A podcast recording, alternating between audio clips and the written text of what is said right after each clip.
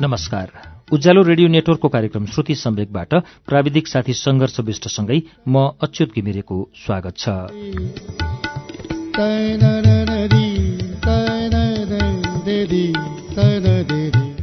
श्रुति सम्वेकको आजको श्रृङ्खलामा हामी महेश पौड्यालको त्यसपछि फुलेन गोदावरी कथा संग्रह लिएर आइपुगेका छौं। महेश पौड्यालको कथा संग्रह त्यसपछि फुलेन गोदावरी भर्खरै बजारमा आएको कथा संग्रह हो। यसको पहिलो संस्करण दुई हजार चौहत्तरमा प्रकाशित पुस्तक छ।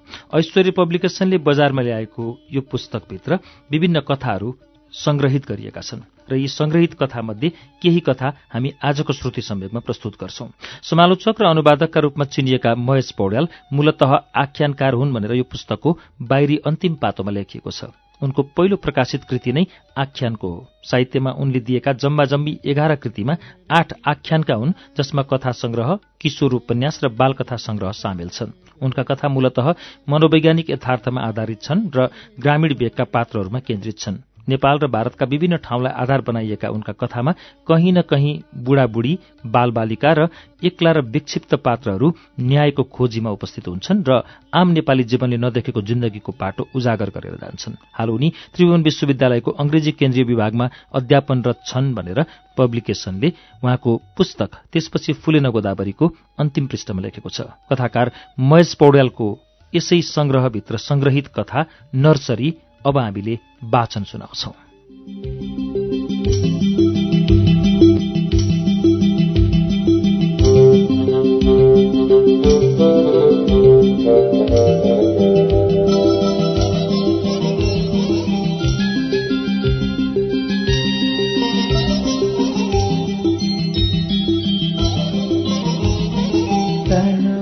मैले नयाँ जागिर पाएँ एउटा पत्रिकाको अफिसमा। काम थियो उपवनको सम्पादन। उपवन स्वदेश दैनिकको शनिबारी परिशिष्टाङ्क थियो जसमा साहित्यिक रचना र समीक्षा छापिन्थे। साहित्यिक समाचार पनि त्यसैमा छापिन्थे।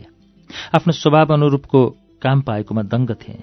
मलाई मेरो जीवन पद्धतिमा केही नयाँपन ल्याउनु जरुरी छ भन्ने साथीभाइको सुझाव थियो। साढे तीन वर्षको सकसपूर्ण सङ्घर्षपछि नियतिसँग हारेको थिएँ।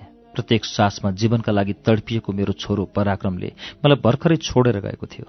मेरो जिन्दगी यस मोडमा आएर पूर्णतः दुर्घटित भएको थियो। रमाले भनेकी थिइन् छ वर्षपछि हामी फेरि रित्ता भएका छौँ बाबा। मलाई लडेर पुनः उठ्नु थियो हिमाल हेर्नु थियो र नझुक्ने भन्नु थियो। घरमा पराक्रमको जन्मको पहिलो हँसाइको पहिलो बसाइको पहिलो जन्मदिनको पहिलो उभ्याइको हिँडाइको दोस्रो जन्मदिनको आदि अनेक फोटाहरू फ्रेम गरेर लहरे राखेको थिएँ। अनि एउटा बाबुको सपनाले कल्पेका उसका भविष्यका तस्बिर पनि बनाउन लगाएको थिएँ सहरको एक नामी कलाकारलाई। यसरी उसको शिशु कक्षामा हुँदाको चित्र उसको बालसुलभ चकचकको चित्र उसको तरुण अवस्थाको चित्र र उसको युवावस्थाको चित्रसम्म बनाउन लगाएँ र सजाएँ भित्तैभरि। उसको त्यसपछिको उमेरको कल्पना गरेन मेरो मनले। सायद उसलाई जवान अनि सधैँ जवान मात्रै हेर्न चाहेको थियो म भित्रको एउटा बाबुको हृदयले।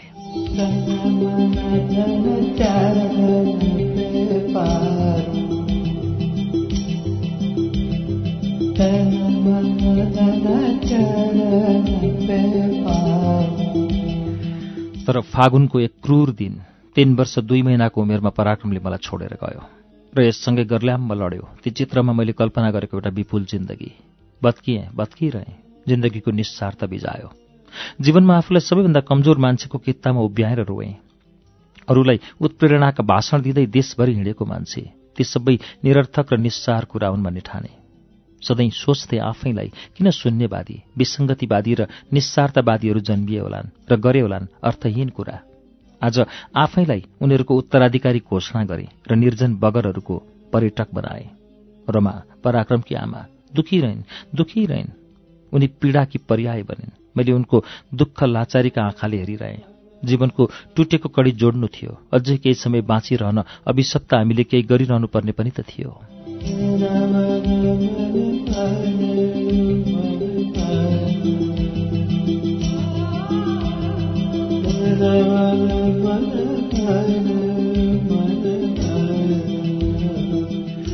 एक महिनापछि नयाँ जागिरमा पुगे। उपवनको संयोजक हुनु पनि केही कर्मचारीको हाकिम हुनु थियो। त्यस पृष्ठका लागि रिपोर्टिङ गर्ने संवाददाता फोटोग्राफर प्रुफ रिडर र कपी एडिटरको त हाकिम नै भए। मेरो कोठो छुट्टै थियो। चिया खाजा ल्याउनेको पनि स्वत हाकिम कहलिए। जागिरमा लागेको दोस्रो दिन पत्रिकाका सम्पादक यानि हामी सबैका बडा हाकिमले मलाई बोलाएर भने सर आफू मातहतका कर्मचारीलाई उनीहरूकै थान्कोमा राख्नुहोला। विभिन्न खालका मान्छे हुन्छन्। सर आफू लचिलो हुनुभयो भने टाउकोमा टेक्छन् टेर्दैनन्। कुरा त ठिक थियो तर पनि जस्किए। धेरैपल्ट मुटु कमजोर भएको र आफूभन्दा तलकालाई पनि सजिलै अँगालो मारिहाल्ने स्वभाव भएका कारणले विवादमा पर्दै आएको थिएँ। मलाई लाग्यो ती कुराको पोल उनले थाहा पाइसकेका रहेछन्। काम सुरु भयो। सामग्री खुब आउँथे मेलमा। साहित्य खासै आउँदैनथ्यो आएका कोरा सामग्रीमा साहित्य भर्नु पो रहेछ सम्पादन भन्नु। यो पनि बुझे। रस्व दीर्घको विभत्स प्रहसन पनि देखे। साहित्यभित्र राजनैतिक पार्टीको घुसपैठ पनि देखेँ। आफ्नो विश्वदृष्टि लेख्नुभन्दा माओ पार्टीले गरेका गल्तीको ढाकछोप गर्न व्यस्त साहित्यकारहरूको डरलाग्दो भिड देखे। एकपल्ट त मन्त्रीको फोन पनि आयो। भाइ उहाँ पौडेलजीको किताबको समीक्षा आउँछ। एकजना प्राध्यापक जोबाट त्यो जसरी पनि यही हप्ता निकालिदिनु पर्यो। जसरी तसरी उपवन चल्दै गयो। त्यहाँ छापिएको सामग्रीभन्दा पनि म अर्थात् त्यस पृष्ठको संयोजक लोकप्रिय हुँदै गए। मैले जे लेखे पनि फेसबुकमा दुई हजार लाइक र सय कमेन्ट आउन थाले। फ्रेन्ड रिक्वेस्ट त कति हो कति। हरेक कार्यक्रममा निम्तारू भए। साहित्यका महोत्सवहरूमा हुने गम्भीर बसहरूको सहजकर्ता भए। मलाई खासै केही नआए पनि आउनेमा कहलिए। कसै कसैले त समालोचकै पनि भनिदिए।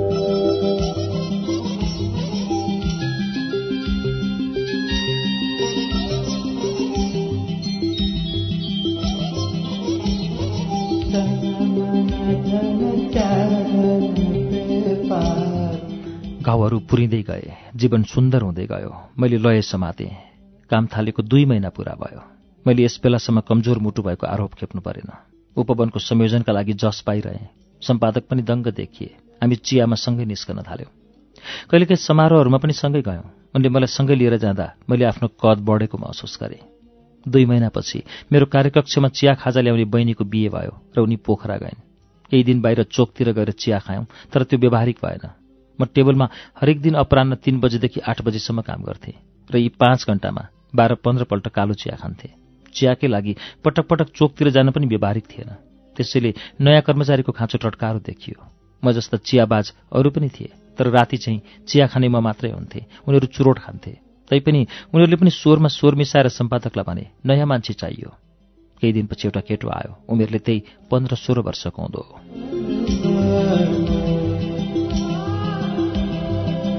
आएको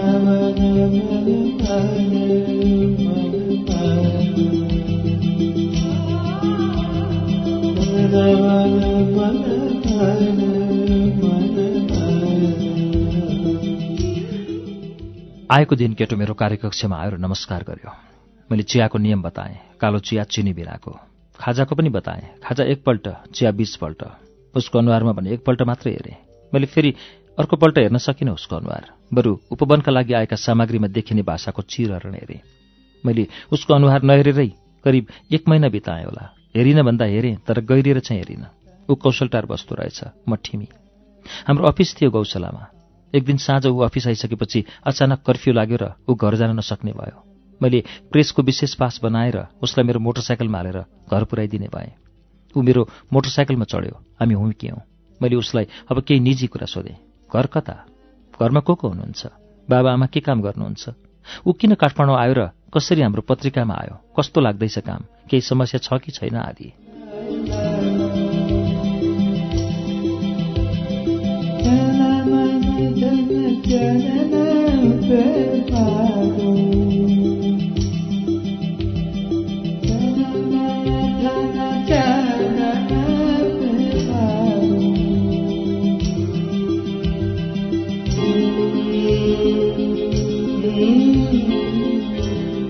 हामी नुवाकोटका हौँ। भुइँचालोमा बुबा बित्नुभयो। आमा घरमै हुनुहुन्छ। उहाँसँग एउटी बहिनी छ।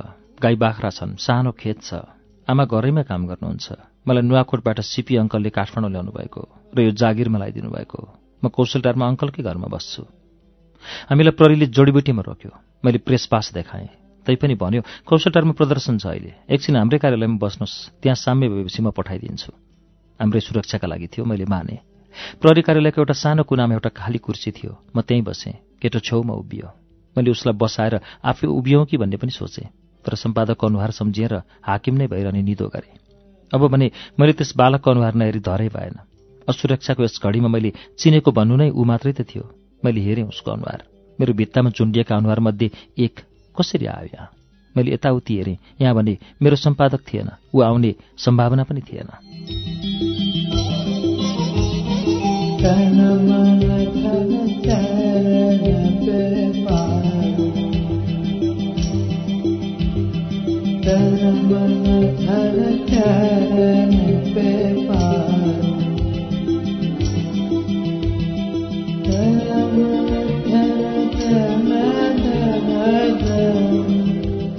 बालकलाई छेउमा ताने हातले र म बसेकै कुर्सीको एक छेउ बसाएँ। ऊ उम्कन खोज्यो। अलिअलि डरायो पनि। मैले तानेर बसाएरै छाडेँ। उसले पुलुक्क मेरो अनुहारमा हेऱ्यो। मैले मेरो घरको भित्ताको एउटा तस्बिर सम्झेँ। मेरो पराक्रमको किशोरावस्थाको तस्बिर त्यो तस्बिर हेरेर कसरी विधाताले यो बालक बनायो होला नुवाकोटमा? अनि किन त्यस बालकलाई मेरो मातहतको कर्मचारी बनाएर पठायो? किन ती सम्पादक मेरा हाकिम बने? र किन उनले मेरो मनको कोसीमा शब्द र मर्यादाका हात बाँधाले? म तरल तरल बग्न थालेँ। यस वखत मलाई मेरो सम्पादकको अनुहार संसारकै क्रूरतम तानाशाहको अनुहार जस्तो लाग्यो। मैले यताउति हेरेँ। कोही थिएन। मैले बालकको अनुहार आफ्नो दाहिने हातले आफूतिरै घुमाएँ ऊ उम्कन खोज्यो फेरि। मैले पुनः घुमाएँ र हामीले आँखा जुदायौँ। बाबु मेरो ओठबाट निस्कियो। म पहिरो बने।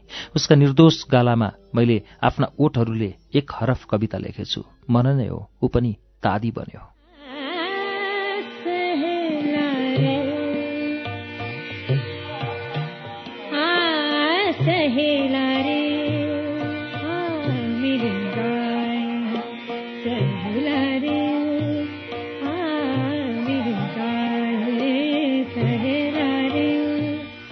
सम्पादकले एक दिन भने कस्तो अप्ठ्यारो घर नकै नहोला जस्तो छ। आमा अलि बिरामी भन्ने खबर आयो। तर जान पनि कसरी जाउँ? यहाँ काम गर्ने मान्छे छैन। मैले कहिलेकाहीँ एक महिनासम्म निरन्तर रूपमा कुनै पनि दैनिक पत्रिका नहेर्ने र महिना दिनपछि एक्कासी हेर्ने गरेको छु। त्यसो गर्दा पनि देशको समाचार अस्ति जहाँ छाडेको त्यहाँबाट एक इन्च पनि अगाडि नबढेको पाएको छु। आकाश खस्दैन भन्ने मैले बुझेर त्यही सोचेर भने सम्पादकलाई सर आमाको स्वास्थ्यको कुरो हो जानुहोस् समाचार म हेरौँला नि। सम्पादकीय सरले घरबाटै लेखेर मेलमा हालिदिनु होला। सरलाई भार पर्छ नि उनले भने। के भार पर्नु? फेरि सरको लागि त मैले के चाहिँ गर्दिनँ होला? भाइ वीरगन्जमा छ यसलाई पो पठाउँ कि घरतिर भन्ने सोचेको छु उनले भने। सर जेठो बाटो सर आफै गए जस्तो त कहाँ हुन्छ र? मैले सुझाएँ। निकै बेरको वार्तापछि उनले मेरो कुरा माने। उनले बिदा लिएर गए दोलखा। केही दिनका लागि अब मेरो काम चार घन्टाबाट सात घन्टा भयो। चियाको सङ्ख्या पनि बढ्यो। चियाको सङ्ख्यासँगै मेरो कक्षमा केटोको प्रवेश पनि बढ्यो।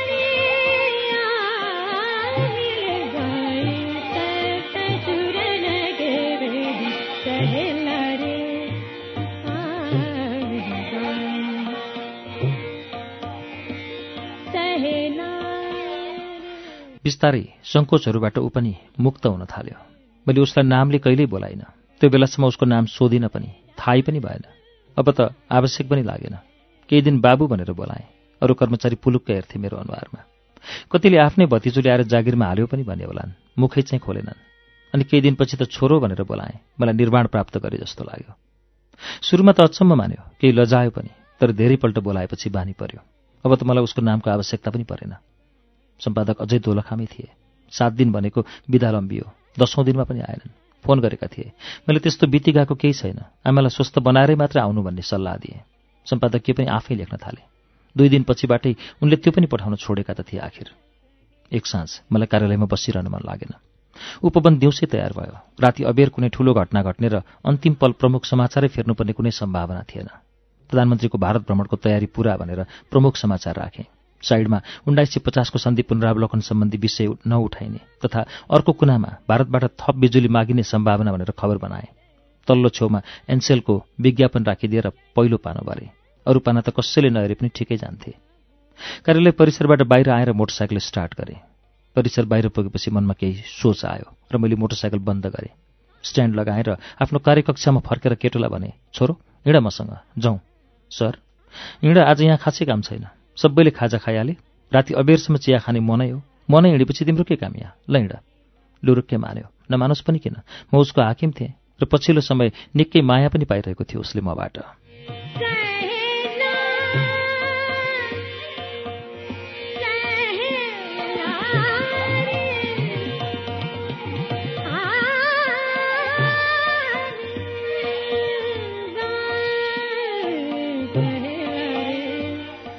मैले बाइकमा राखेँ र उसलाई न्यु रोडतिर उक्याएँ गौशालाबाट हामीलाई जानुपर्ने थियो भक्तपुरतिर। बिच बाटोमा उसले सोध्यो सर यता किन? सानो काम छ छोरो न्यु रोडमा। त्यहाँबाट घर जाउँला। हस् मैले उसलाई न्यु रोडको पशुपति प्लाजा पुऱ्याएँ। भर्याङ उक्लँदै गर्दा भने घरमा मेरो तिमी जत्रै छोरो छ। उसलाई लुगाफाटा किनिदिनु छ। तिम्रो नाप उसको जिउको नापसँग मिल्छ। त्यसैले तिमीलाई पनि लिएर आएको। उसले हस् भन्यो। उसको आँखामा कुनै उत्साह मैले देखिनँ। प्लाजाका विभिन्न पसलमा गएर मैले एउटा सुन्दर जिन्सको प्यान्ट एउटा टी सर्ट एक जोडी जुत्ता र दुई जोर मोजा किने उसको नापमा। उसलाई त्यो सामानको झोला बोक्न अनुरोध गरेँ। त्यसपछि हामी रामेश्वरम मिठाई पसलमा पुग्यौँ। के खाने? ऊ अल्मलियो मलाई हेरी मात्रै रह्यो। मैले पनि केही बेर हेरेँ उसलाई र एउटा मेचमा बसाएँ। भन न के खाने? सर अघि भर्खरै खाजा खाएको। त्यस दिन खासै खाजा खाएका थिएनौँ हामीले। मलाई थाहा थियो ऊ भोकाउनु पर्ने समय भइसकेको थियो। तर उसले केही भन्ने छाँट मैले देखिनँ। त्यसैले मैले उसको लागि र मेरै लागि पनि समोसा चाट र एक एकवटा रसभरी मगाएँ।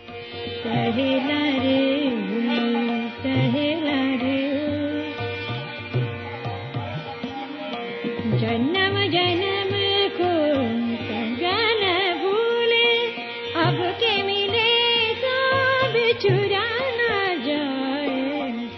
फर्कँदा कौशलटार चोकको एक किनारमा मैले मोटरसाइकल रोकेँ। ऊ उत्रियो, म पनि उत्रिएँ। साँझ झमक्कै परिसकेको थियो। सडकमा गुडेका गाडीको बत्तीले नदेखिने ठाउँमा लगेँ उसलाई मैले। हातको सामान मलाई दिँदै भन्यो सर सामान। मैले यताउति हेरेँ। उसलाई नजिकै ताने। हात समातेर भने छोरो यो सामान तिम्रो। मैले किनिदिएको ऊ अभाग भयो। मैले झन् नजिक तानेर अङ्गालोमा बेरेँ उसलाई। साँझको त्यस अन्धकारमा म भित्र निरन्तर उठिरहेको पितृत्वको ज्वारभाटाले निथ्रुकै बिचाएँ उसलाई र मनभित्र लामो समयदेखि विद्यमान रहेको एउटा रिक्तता मेटाएँ। अँध्यारोमा मैले उसको अनुहार देखिनँ तर कल्पना गरेँ मेरो सपनाको त्यही दिव्य अनुहारको जो मेरो भित्तोमा अहिले विद्यमान थियो र चित्रकारले हृदयले कुँदेका ती एकजोडी आँखाको जो मतिर भरोसाले हेरिरहेका थिए। तर तिनको भरोसा मेरो पुरुषत्वले कहिल्यै पूरा गर्न सकेको थिएन र म संसारकै लाचार पुरुषहरूको दर्जामा दरिएको थिएँ। मैले एउटा काखे शिशुको भोक प्यासका सपना पनि पूरा गर्न सकेको थिइनँ केही माग्न उसँग कुनै भाषा थिएन र शब्दहीन याचना बुझ्ने छाती मसँग थिएन। केही नमागेरै गयो। र मैले चप्प मही खाइदिएँ उसका गालामा। ऊ काठमाडौँ आएपछि घटेको। यस प्रकारको यो पहिलो घटना थियो सायद। अँध्यारोको बर्को थियो। कसैले देखेन। मैले अनुमान गरेँ उसका आँखा ओसिला भएका छन्। मेरो आँखा भने सुकेको धेरै भएको थियो। म रोइन भक्कानो थाम्न र थामिरहन बानी जो परेको थियो। धेरै बेर अङ्गालोमा बाँधिरहेँ उसलाई र अन्त्यमा भने जाउ छोरो। निकै निकै नै गाह्रोसँग ऊ मबाट छुट्टियो र अँध्यारोमा मिसियो म ठिमीतिर लागेर सधैँ चाहिँ गीत गाउँदै कोठामा बसेँ मानव केही भएको छैन बाहिर।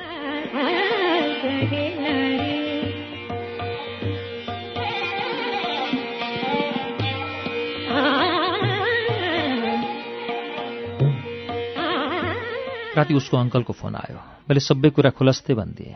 लुगाफाटाका बारेमा पनि स्पष्टीकरण दिएँ।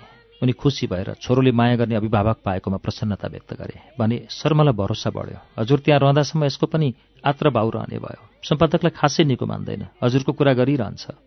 वार्ताकै क्रममा थाहा भयो। उनी केटोका आफ्नै काका चाहिँ होइन रहेछन् चिन्जानका गाउँले रहेछन्। उनलाई पनि दुःख दुःखै रहेछ र केटोको उपस्थितिले अतिरिक्त भार थपेको रहेछ। कुरै कुरामा मैले उसलाई मेरै घरमा आफूसँगै राख्न पाए क्या राम्रो हुन्थ्यो भन्ने आशय व्यक्त गरेँ। उसले भन्यो ऊ मान्यो भने भइहाल्छ नि। भोलिपल्टदेखि अफिसमा मलाई नयाँ केही अनुभव हुन थाल्यो। लाग्न थाल्यो मेरो छाती हिम पहिरो हो जो पग्लिरहन्छ बगिरहन्छ। भयभरको हिउँ सबै बग्छ। एकछिन चट्टान बन्छ छाती र फेरि माथिबाट थाकका थाक बर्सिन्छ हिउँ र फेरि बग्न थाल्छ हिउँ पहिरो उसै गरी। मेरो कोठाको ढोकाको कापबाट जब जब त्यो केटोलाई यताउति हिँडेको देख्छु मलाई पुनः मेरो भित्तोको उही चित्रको याद आउँछ र म फेरि संसारकै कमजोर पुरुष बन्न पुग्छु। म बुझ्दिनँ उसलाई कस्तो हुन्छ अथवा मेरो अवस्थाको जानकारीसम्म पनि उसलाई छ वा छैन। यसरी सोच्दा दुःखी पनि हुन्छु। भोलिपल्ट निकाल्नु थियो परिशिष्टाङ्क। मूल समाचारको काम सकेर म उपवनको काममा लागेँ। परामनोविज्ञानका बारेमा एकजना नाम चलेका प्राध्यापकबाट एउटा क्लिष्ट आलेख आएको थियो।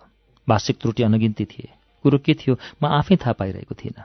मेरो रस अनुसार त्यस लेखमा कुनै काव्यिकता कुनै सरसता कुनै माधुर्य भाषाको लालित्य अथवा तर्ककै विलक्षणता अह केही पनि भेटिरहेको थिइनँ तर सम्पादकले आफ्नो रस खोज्नु हुँदैन थियो आचार संहिता अनुसार। लागिरहेथ्यो मानौ मध्यान्तरमा हलो बिसाएको भोको हलियौँ म र मलाई निस्ता चिउराको खाजा दिइएको छ र म खान विवश छु।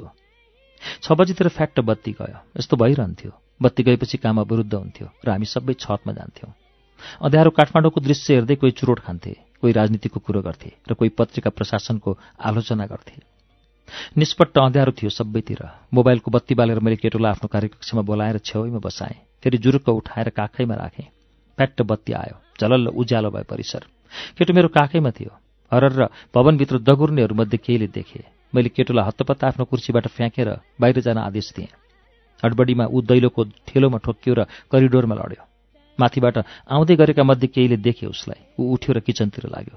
मैले चियाएर हेरेँ। उसको अनुहारमा लाज मिश्रित मन्दा आँसु देखिन्थ्यो। केटो लड्यो त्यसमा म पनि दुःखी भएँ। तर ऊ मेरो काखमा भएको कुराको के व्याख्या हुने हो भोलिदेखि? त्यसबाट म बढी दुःखी भएँ। त्यस दिन म जानी जानी अबेरसम्म बसेँ अफिसमा ताकि केटो आफ्नै सुरले निस्कियोस्। अबेर घर पुगेर सुतेँ निन्द्रा परेन।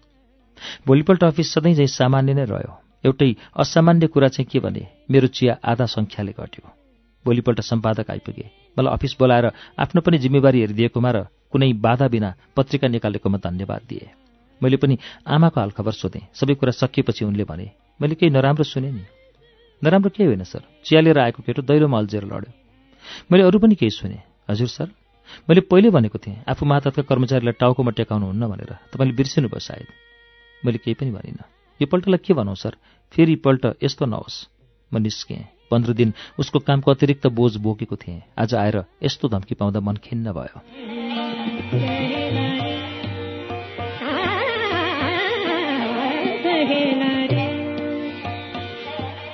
भोलिपल्टदेखि मेरो काम गर्ने शैलीमा परिवर्तन आयो। म चिया पनि अब कम खान थालेँ। मैले केटोलाई वास्ता पनि गरिनँ। ऊ पटक पटक आइरह्यो मेरो कार्यकक्षमा। मैले औँलाले इसारा गरेर उसलाई तपाइरहेँ। ऊ अचम्म मानिरहेको थियो सायद। यो एक्कासी आएको परिवर्तन देखेर मैले व्याख्या गरिनँ। यसै गरी केही दिन बिते। मलाई यो कार्यलाई यातना शिविर जस्तो लागिरह्यो। काममा मन पटक्कै गइरहेको थिएन। त्यो केटोलाई देख्दा पनि बेला बेला त झनक्क रिस उठेर आउँथ्यो। फेरि तुरुन्तै शान्त पनि भइहाल्थेँ। उसको दोष थिएन आखिर। केही समयपछि एक दिन खै के के आयो मनमा? म कार्यकक्षमै रोएछु।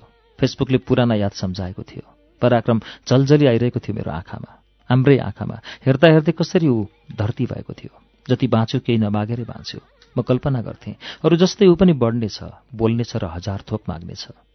र म अभावहरूकै हत्केलाबाट झिकेर पनि उसका लागि संसारका सारा खुसी खोजेर ल्याउँथेँ। तर त्यस्तो केही भएन।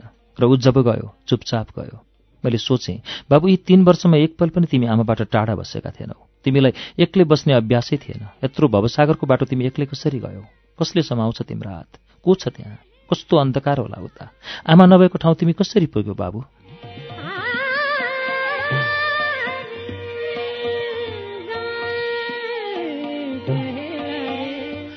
मेरो कार्यकक्षको झ्याल खोलेर पूर्व हेर्दा पशुपतिको जङ्गल देखिन्थ्यो। त्यही त हो मैले उसलाई धरतीको जिम्मा लागेको। मैले फेरि त्यो निर्जन वन सम्झेँ जहाँ उसको पार्थिव शरीरलाई मैले माटोको काख लिएको थिएँ। हामी झलमल घरको न्यानो कोठामा थियौँ। ऊ कसरी बसेको होला त्यस निरव वनमा एक्लै। हजार पृथ्वी आएर बज्रिए छातीमा। मर्यादाका सम्पूर्ण पर्खाल तोडेर बग्यो हृदयको आवेग। म अफिसमै वाँ गरेर रोएछु। केटो दौडँदै कोठाभित्र पसेर मलाई समायो। ऊ अङ्गालोमा आएपछि म शान्त भएँ। मेरो पराक्रम मसँग भएको अनुभूति गरेँ।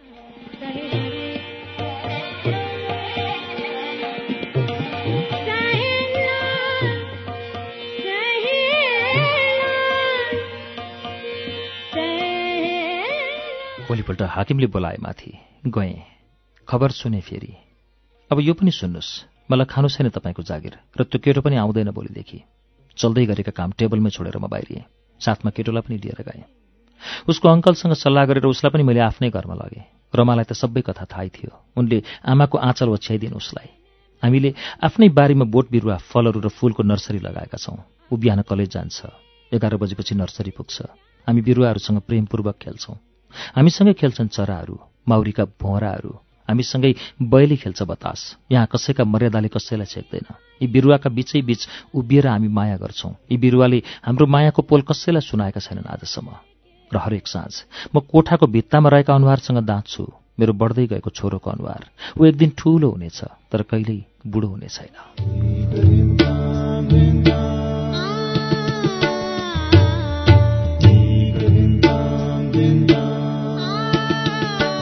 श्रुति सम्वेकमा अहिले तपाईँले सुन्नुभएको कथाको शीर्षक नर्सरी हो।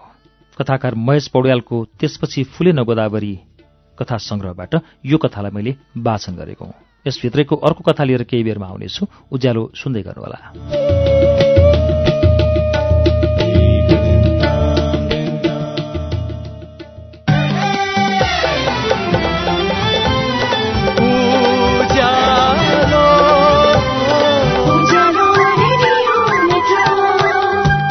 सीधा कुरा प्रश्न विचार। Ujyalo radio network.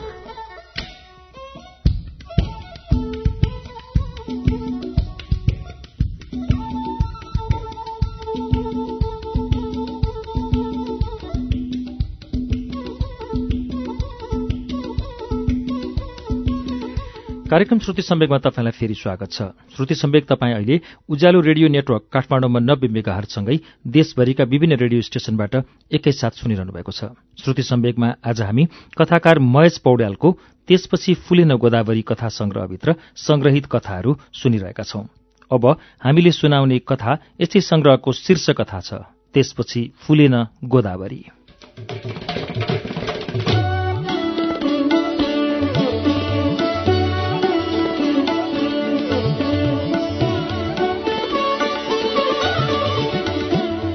बुबाले हामीलाई पढाउनका लागि जुन घरमा डेरा गरेर राख्नुभयो त्यो घर हाम्रो आफ्नै घर जस्तो भयो समयसँगै।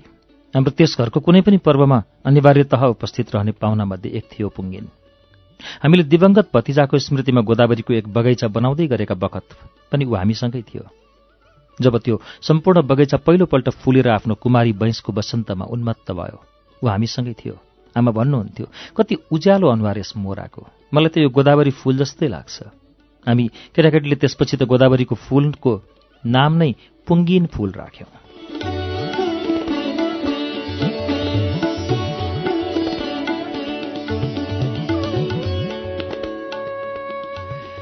पुङ्गिन हामी कहाँ त्यति धेरै किन आउँथ्यो? सामाजिक र व्यक्तिगत सद्भावका अतिरिक्त केही विशिष्ट कारणहरू थिए त्यसका। हाम्रा काका पनि मणिपुरमै पढेका। उनको विद्यार्थी जीवनको साथी त हो नै ऊ। तर त्योभन्दा पनि बढी ऊ कहिले नसकिने कथाहरूको एक अक्षय अभिलेख थियो र सधैँ ती कथा सुनिदिने श्रोताको खोजीमा हुन्थ्यो। ऊभित्र उकुसमुकुस हजारौं कारुणिक कथाहरू थिए। उसलाई श्रोता चाहिन्थ्यो र हामी सधैँ तयार रहन्थ्यौं उसका कथा सुन्न। यसै पनि अलिअलि साहित्यको स्पर्श पाएको घर थियो हाम्रो। बुबा गाउँकै सही एक स्कुलमा भाषाको शिक्षक भएकाले हामी स्वत साहित्यतिर तानिएका थियौं। मैले उसलाई अन्तिम पटक देखेको डिसेम्बर महिनामा थियो। क्रिसमसको दुई दिनपछि कुरो मणिपुरको त्यस दिनको उसको आगमन दुई कारणले विशिष्ट बन्नु पुग्यो। पहिलो उसले हामीलाई आँगै सिरिङ्ग हुने खालको कथा सुनायो र दोस्रो त्यसपछि ऊ कहिल्यै फर्केर आएन।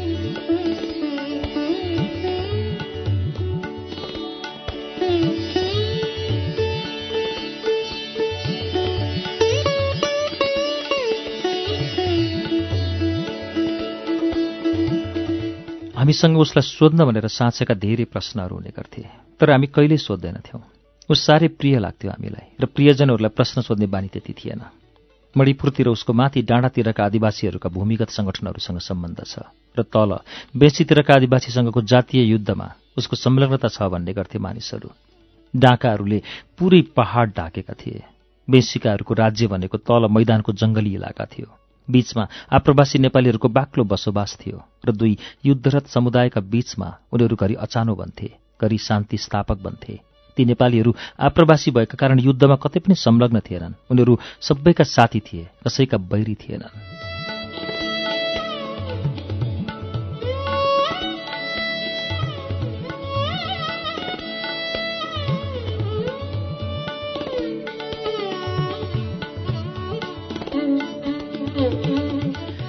पुङ्गिन बेला बेलामा हामीसँग राजनैतिक दर्शनका कुरा पनि गर्थ्यो र हामीलाई खुलदुली लाग्थ्यो।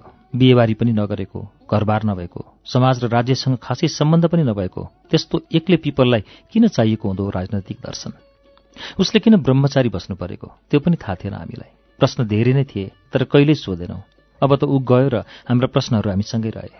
उसको ठूलो बाटुलो निधारले भन्थ्यो ऊ थोरै भाग्यमानीहरू मध्येको एक हुनुपर्छ। घटनाहरूलाई जब ऊ भावनासँग गाँसेर भन्थ्यो उसका आँखी भाउ बडो उत्साहका साथ तलमाथि गर्थे। ती आँखा सधैँ ठूला र कौतूहलपूर्ण गहिरो संवेदनाका घर हुन् जस्तो लाग्थ्यो। ऊ दयालु छ हामीलाई त्यति कुरा थाहा थियो। उसको अनुहारमा सधैँ फुलिरहने एक मृदु हाँसो हेर्दा उसमा ईश्वरीय गुणहरू भएको भान हुन्थ्यो।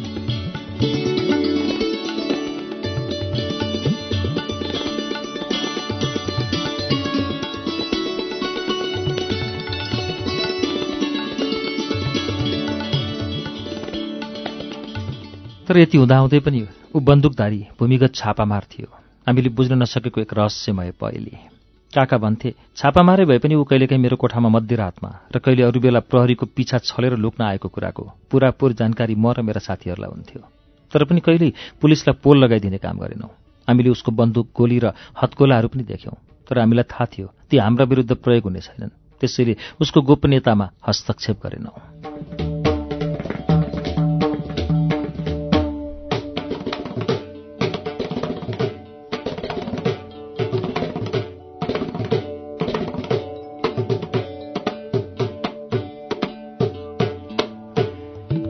काकाले एक दिन हामीलाई कथा हाले। त्यस वर्षको क्रिसमस चिसो रह्यो। सिमसिम पानीले सबै वातावरण भिजेकाले खासै उत्साहजनक रहेन समय हिउँ परेर यसै पनि कठाङ्ग्रेका जिउहरू अझ चिसिए जाडोमा। मानिसहरू खासै घर बाहिर निस्केनन्। पहाडमाथि र तल मैदानका गिर्जाघरहरूमा मध्यरातसम्म माइकले फुकिरह्यो। हालेलुया हालेलुया। करुणाको प्रचार गर्ने इसाई धर्मका विश्वासीहरू त्यस गाउँको दायाँ बायाँ बस्ती जमाएर बसेका थिए। बीचमा थिए आप्रवासी जसमा अधिकांश अविश्वासीहरू थिए। त्यस सालको क्रिसमस अन्य क्रिसमसभन्दा बढी चिसो भएको अनुभूति भइरहेको थियो सबैलाई। आफू त सानै बालक थिएँ त्यो बेला। त्यहाँका पुराना बासिन्दा भन्थे त्यति सकसपूर्ण चिसो त्यहाँ कहिल्यै भएको थिएन। चिसो असाध्य थियो र त्यसै बेला पानी पर्नाले हिमपात बढेर ठिरो अकल्पनीय नै भएको थियो। तर त्यो चिसोभन्दा अकल्पनीय त अघिल्लो रातको काली लाग्दो अनुभव थियो।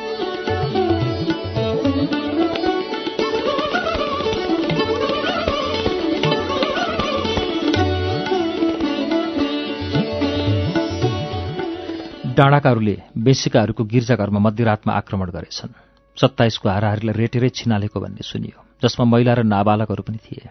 रातैभरि सुनिएको थियो गोली चलेको आवाज। हत्कोला र बारुदको विस्फोटले अघिपछि शान्त रहने आकाशलाई छिया छिया पारिदिएको थियो। सौभाग्यले मानिसहरू रोएको आवाज भने हामीसम्म आइपुगेन। दूरी अलि लामै थियो। रातभरि जागा रह्यौँ झिमिक्क निधाउन सकेनौँ। अनि बिहानी आयो तापक्रम र डर दुवैमा चिसोपन लिएर। एउटा गिर्जाघरमा प्रार्थना गरिरहेका विश्वासीहरूलाई अर्को जातका विश्वासीहरूले नै सोत्तर पारेर मारेका थिए। उज्यालो भइसकेपछिको कुरा हो। पुङ्गिन त्यस दिन पछाडिको ढोकाबाट पसेको रहेछ हाम्रो घरमा। उसको कपालभरि माटो लागेको थियो र ओभरकोट पुरै भिजेको थियो। कम्बेट जुत्ताभरि चिप्लो माटो पोतिएको थियो। कारको झोलाको उजिन्डोबाट सुकेको गोदावरीको एउटा सानो हाँगो उँधोतिर लत्रिएको देखिन्थ्यो। चिसो र निर्जीव। निशब्द। ऊ अगेनोको डिलतिर बढ्यो र नब्बे डिग्रीको कोडमा आफ्ना दुवै गोडा फ्याँ पारेर बस्यो ताकि गोडा र नितम्ब एकैचोटि सुकाउन सकियोस्।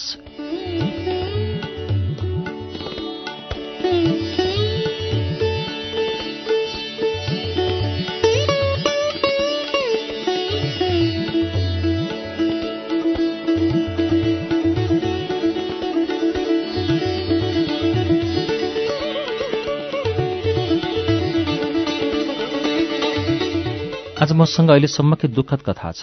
उसले भन्यो हाम्रो आँखामा भरिएको सम्भावित कौतूहलतालाई अध्ययन गर्दै हामी उसको नजिकतिर घुस्रियौँ हामीलाई सधैँ लाग्थ्यो जति कथावाचकको नजिक बस्यो कथा उति नै रोचक हुन्छ। ऊ त्यति आनन्दित देखिएको थिएन। त्यस दिन युद्ध त जितेको थियो उसको समूहले तर केही अवश्य हारिएको थियो। हामीले त्यो लख सहजै काट्यौँ। छजना पुरुष र चारजना महिलाहरूलाई छप्प काटेर दुई छाक बनाउँदा पनि मलाई केही लागेन। केही बालबालिकाहरू कति थिए म ठ्याक्कै भन्न सक्दिनँ एकै प्रहारमा डले। अह मलाई केही जस्तो पनि लागेन। ऊ एक सत्य कथा भनिरहेको थियो। धिक्कार होस् उसको सत्य कथालाई उत्कृष्ट कथा त ती हुन् जुन सुरु हुन्छन्। एकादेशमा एकजना राजा थिए भनेर।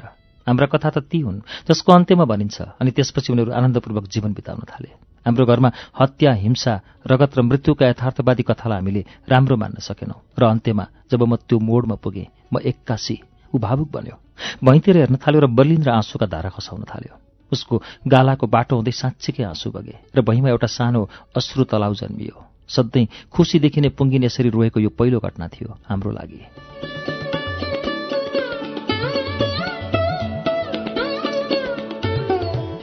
मिरमिरेको समय। लगभग बिहान भइसकेको बेलासम्म भनौँ एक दुईजना अपाङ्ग र लाटागाँडाको रोदन बाहेक दुश्मनको बस्तीमा केही बाँकी रहेन। हामीले त्यो गाउँलाई पूर्णतः ध्वस्त पारेका थियौँ। एउटा समुदायलाई नै सखाप पारेका थियौँ हामीले भ्रूण समेत। भविष्यमा फेरि सन्तान वृद्धिका कुनै पनि सम्भावना मेटाइदिन हामीले कुनै पनि सबलाङ्ग पुरुषलाई जिउँदो छोडेनौँ। हामीले जित्यौँ र गायौँ। हाले लुया भगवानको नाउँमा भगवानको पुत्रको नाउँमा र हो पवित्र आत्माको नाउँमा। हाम्रो घरमा बिहानको चिया खाने बेला भएको थियो। मौसम निकै चिसो थियो। आमाले गिलास गिलासमा हालेर सबैलाई चिया दिनुभयो। उसलाई एक कप दिनुभयो तर उसले अस्वीकार गर्यो। हामी लास हेर्न जान्थ्यौँ।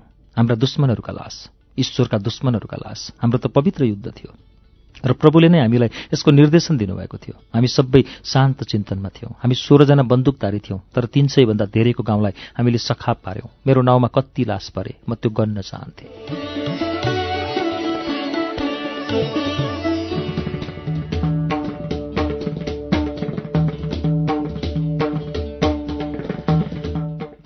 त्यो कथा कथा थिएन। हामी त परिहरूको प्रतीक्षामा थियौँ। हामी एक ऋषिको आगमन कुरिरहेका थियौँ जसले एक गरिब गाउँलेलाई केही मन्त्र सिकाउनेछन् र त्यही मन्त्रको बलले त्यो गाउँले सुन चाँदी र वैभवले सम्पन्न हुनेछ। हामी प्रेमी प्रेमिकाको मिलनका लागि अधीर बनेका थियौँ। उनीहरूको आफ्नै घर बन्ने क्षण पर्खिरहेका थियौँ। हामी घोडाले दुलैलाई लिएर आकाशमा उडेको क्षणको कथा सुन्न लालायित थियौँ। पुङ्गिनले हामीलाई सुनाइरहेको त कुनै कथै थिएन। त्यो त हाँस्य व्यङ्ग्य थियो सायद। दसजना वयस्करको लास मैले गने छ पुरुष र चार महिला। छेउछाउ छरिएका थिए व्यवहारिसी हात गोडा शिर नरहेका शरीरहरू टाउकाहरू र चोक्टा चोक्टा मासु। मैले तिनीहरूको गणना मेरो खातामै गरेँ र भने म एउटा वीर हुँ तर जब म त्यो क्षणमा आइपुगेँ। आँसु। अविरल आँसु। पुङ्गिन र आँसु। अति यथार्थतावादी अपत्यारिलो संयोजन। अह पुङ्गिन रुने मान्छे पटक्कै होइन। उसका आँखामा आँसु हुन सक्दैनन्। तर यहाँ त थिए आँसु। उसको आँखामा। हो आँसु। आँसु नै हुन्थे छ्याङ्गे भइसकेको थियो उज्यालो। तपोन गाउँमा भालेहरूको शासन चलिरहेको थियो त्यो बेला। उनीहरू निर्वाध बासिरहेका थिए। कसैको प्रवाहै नगरी। हामीले ती डाकुहरूलाई स्वागत गर्यौं। घाम पनि हाम्रो विपक्षमा थिएनन्। उनी हाम्रा अनुज नै थिए। आखिर प्रभु येशुले देखेको घाम पनि त्यही नै थिए। हामीले पूर्वको लालिमालाई स्वागत गर्यौं। घामले छेरेको सिन्दुरलाई अङ्कमाल गर्यौं। एकैछिनमा उज्यालो छायो र हामी त्यस गाउँबाट हिँड्यौं। हामी त वास्तविक विजेता थियौं। कसैको डर थिएन। डर छेरुवारलाई बाटोको साथी चाहिन्छ। मैले एक्लै हिँड्ने निदो गरेँ।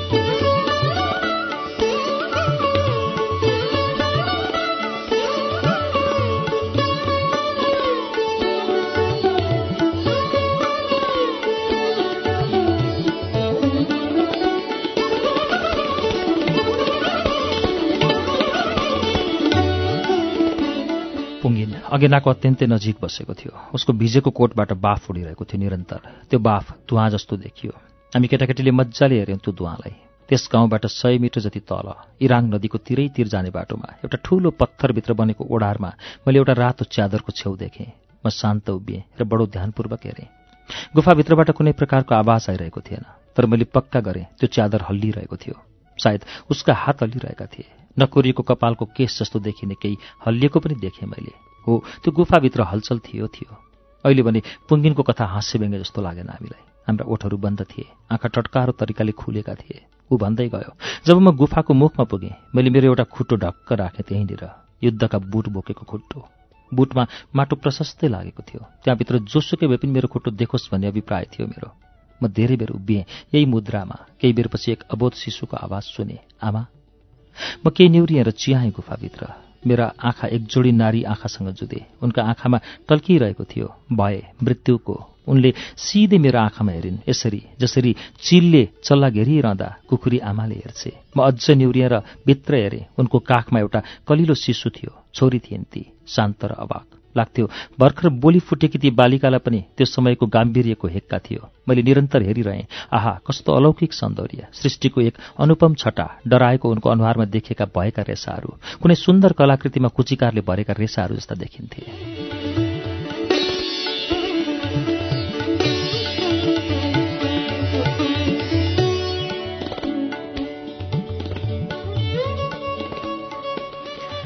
मेरो मुटुभित्र मायाको लाभा उठेर आयो। करुणाको हिम पहिरो पग्लेर मेरो छातीको बाटो हुँदै झऱ्यो। हो उनीप्रतिको माया उम्लेर आयो म भित्र। उनी एक आमा थिइन्। मेरी पनि त आमा छिन् घरमा। मेरी आमा पचासी वर्षकी छिन्। आजभोलि उनी एक नाबालिका जस्तै देखिन्छन्। त्यसरी सुन्दर पनि। सबै आमाहरू सुन्दर हुन्छन्। त्यसो त मेरी आमा संसारका नारीहरूमध्ये सबैभन्दा राम्री हुन्। हो उनी एक आमा थिइन्। त्यसैले मलाई उनको माया लागेको हुनुपर्छ। आमाहरू हामीलाई जीवन दिन्छन् र संसार देखाउँछन्। तर तर उनी त दुश्मनकी आमा थिइन्। दुश्मनको आमा पनि आमा हुन्छन् कि हुँदैनन्? मलाई थाहा भएन। मलाई त्यो कुरा कहिल्यै थाहा थिएन वास्तवमा जे होस् मैले उनलाई बचाउने निर्णय गरेँ। पुङ्गिन रोकियो। उसले पानी माग्यो। आमाले गिलासभरि पानी दिनुभयो उसलाई। उसले एकै घुड्कोमा सबै पानी देखाइदियो अनि कथा अगाडि बढायो म तपाईँलाई मार्दिनँ। तपाईँको नानीलाई के चाहिन्छ?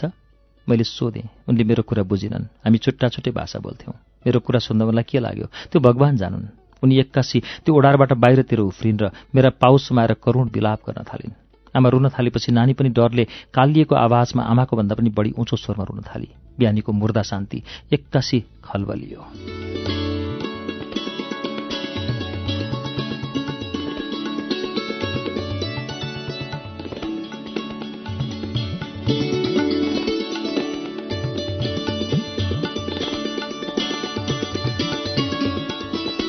अनि त अरू लडाकाहरूलाई के चाहियो? मलाई जस्तै उनीहरूलाई पनि दुश्मनको रोदन प्यारो लाग्थ्यो। वास्तवमा उनीहरू यस्तै यस्तै रोदनका निर्माता थिए। हाम्रो पल्टनको कमान्डर हेक्काई खै कताबाट फुत्त आम फालेर आइपुग्यो र आफ्नो नाङ्गो तरबारको टुप्पो ती महिलाको मुख छेउ पुर्यायो। मलाई त्यहीँ नजिकै दुश्मनसँग खुसामत गरिरहेको देखेर ऊ पर्यो। हो बाइबलमा थियो करुणाको पाठ। तर त्यो दुश्मनप्रति भएको खण्डमा स्थगित गर्न सकिने कुरो सिकेको थियो उसले र मैले पनि। हेक्काईका आँखामा शङ्का र निराशा दुवै पढेँ मैले। उसले हाम्रो प्लाटुन प्रमुखलाई अब निश्चित रूपमा पोल लगाउनेछ र मलाई धोकेबाज र नस्लघाती सिद्ध गर्नेछ। हो मलाई ती आमाको माया लागेकै हो नानीको अझ बढी। तर छापामार समूहमा मेरो विगतको पनि त मलाई माया लाग्यो। मेरो राम्रो कर्तुतको कथा मैले पाएका त्यति विधि पुरस्कार र सम्मान स्याबासी र धापहरूको माया वास्तवमा आफ्नो समूहमा प्रतिबद्धता र कर्तव्य परायणताको पर्याय नै रहिआएको हुँ म। मलाई त्यस इतिहासको पनि त माया थियो।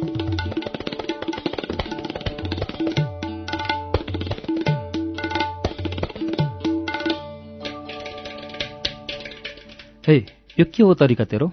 एक्काइ ममाथि खनियो। मैले बुझेँ उसको गालीको आशय। हजुर सर भने मैले। र आफ्नो वफादारी सिद्ध गर्न एकपल्ट बुरुक्क उफ्रिएर चलाएँ तरबार। एकै प्रहारले आमा र छोरी। त्यसपछि पुङ्गिन आफै भैमा लड्यो। उसले भन्ने कथा सकियो। पुङ्गिन त्यो रात हाम्रै घर बस्यो। बिहान हामी उठ्नु अगावै ऊ हिँडिसकेको थियो। त्यसपछि ऊ कहिल्यै फर्केर आएन। पछि सुनियो सेनासँगको दोहोरो विडन्तमा ऊ मारियो रे। यता घरमा हामीले गोदावरीको फुलबारी जोत्यौँ। त्यसपछि कहिल्यै फुलेन गोदावरी हाम्रो घरको बगैँचामा।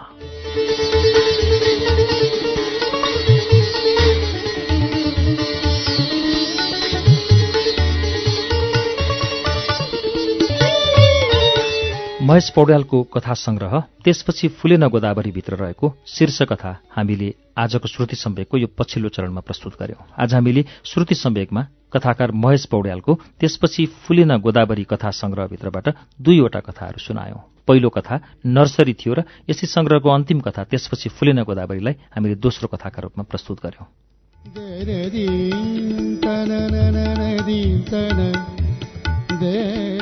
महेश पौड्यालको कथा संग्रह त्यसपछि फुलेन गोदावरीको वाचन श्रुति सम्वेकमा तपाईँलाई कस्तो लाग्यो? हामीलाई पत्र पत्राचार गर्न सक्नुहुन्छ। S H R U T I Shruti at U N N dot com dot N P हाम्रो इमेल ठेगाना हो। हामी अरू कुनै श्रृङ्खलामा पनि तपाईँको प्रतिक्रियाको आधारमा त्यसपछि फुलेन गोदावरीभित्रका कथाहरू लिएर आउनेछौँ।